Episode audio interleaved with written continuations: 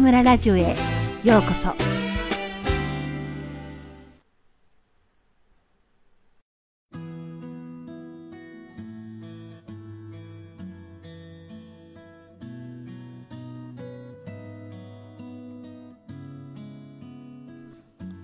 毎日が自分プロジェクト。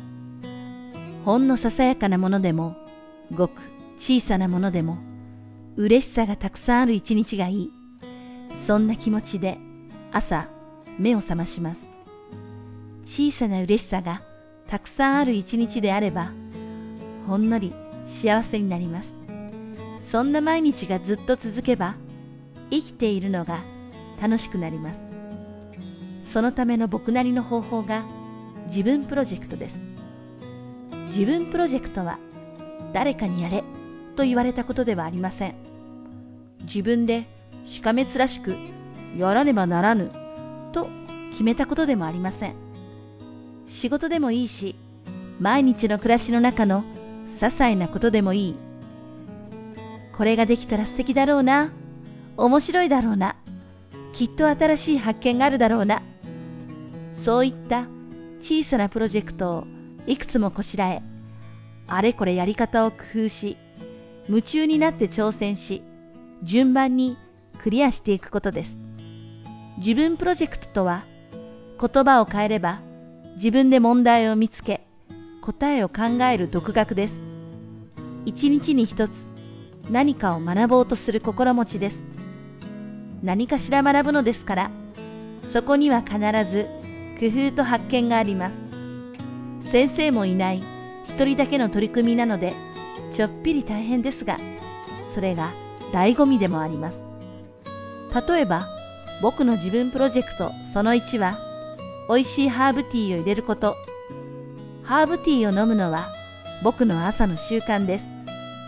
日本茶、紅茶、中国茶、お茶というものは、どんなものでも雑に入れるのと丁寧に入れるのとでは、まるで別の飲み物になります。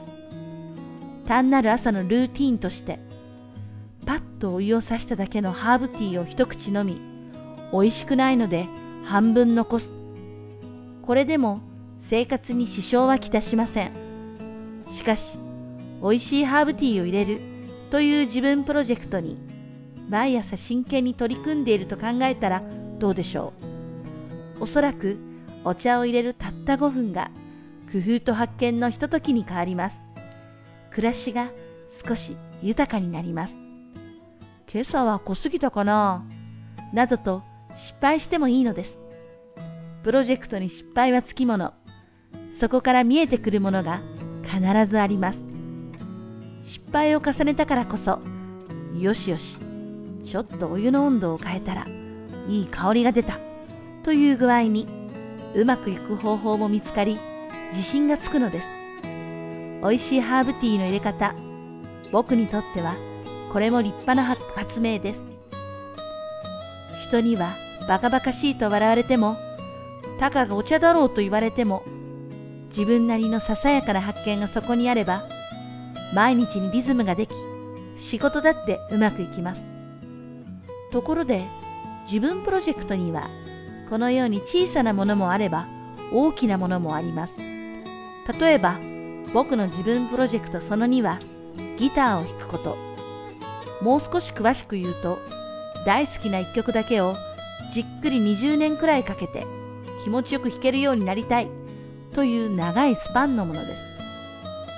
実を言えば、僕はもうその曲が弾けます。しかし、自分が思ういい感じの弾き方にはまだまだ届いていないので、繰り返し繰り返しその曲を練習しているのです。コンサートに出るわけでもなく、プロになるわけでもなく、期限を区切っているわけでもない。ただ、自分が納得するまで引き続けるという自分プロジェクト。ハーブティーを美味しく入れるよりも時間はかかりますが、それだけ長く楽しめる。大きなプロジェクトだと僕は捉えています。70歳くらいになって孤独と暇が訪れた時、ギターが気持ちよく弾けたらさぞかし嬉しいだろうとワクワクします。じっくり取り組んでいきたいので、すぐにマスターしてしまったら、むしろつまらないとすら感じているのです。どんな人も何も考えず流されながら暮らしていくのは寂しいものです。自分が何を目的として生きているのかわからないのは切ないものです。そんな時、たくさんの自分プロジェクトを持っていれば、朝起きる目的も見つかります。少し慣れてきたら、暮らしの工夫や趣味ばかりでなく、仕事や人間関係にも自分プロジェクトを作りましょう。するとやがては、自分の生き方を自分の手でコントロールできるようになるでしょう。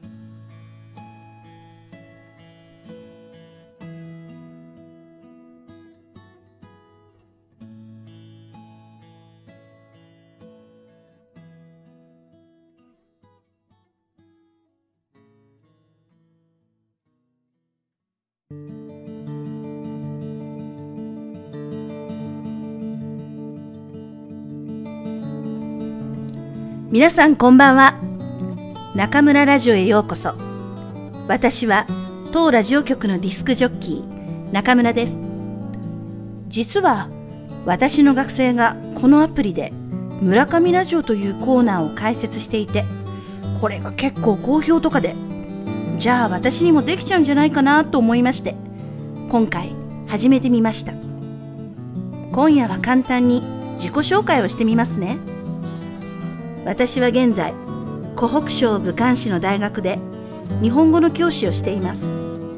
日本語教師として中国へ来たのが2003年ですから今年で12年目。武漢生活も10年になります。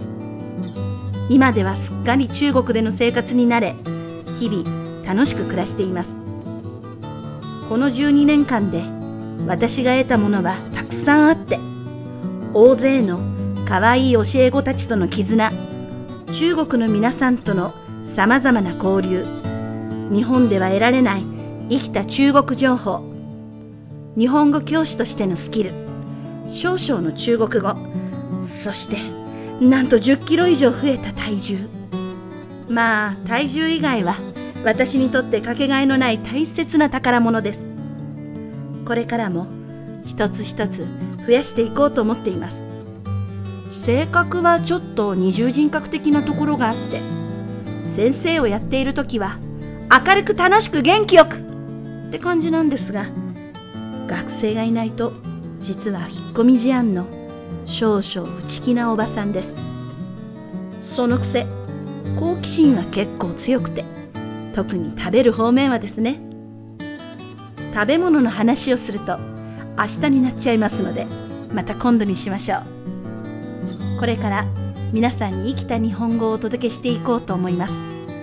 このコーナーを聞いていいなと思った方はぜひウェイボーでコメントをお願いします。武漢は明日も暑くなりそうです。皆さんまた次回ここでお会いしましょう。おやすみなさい。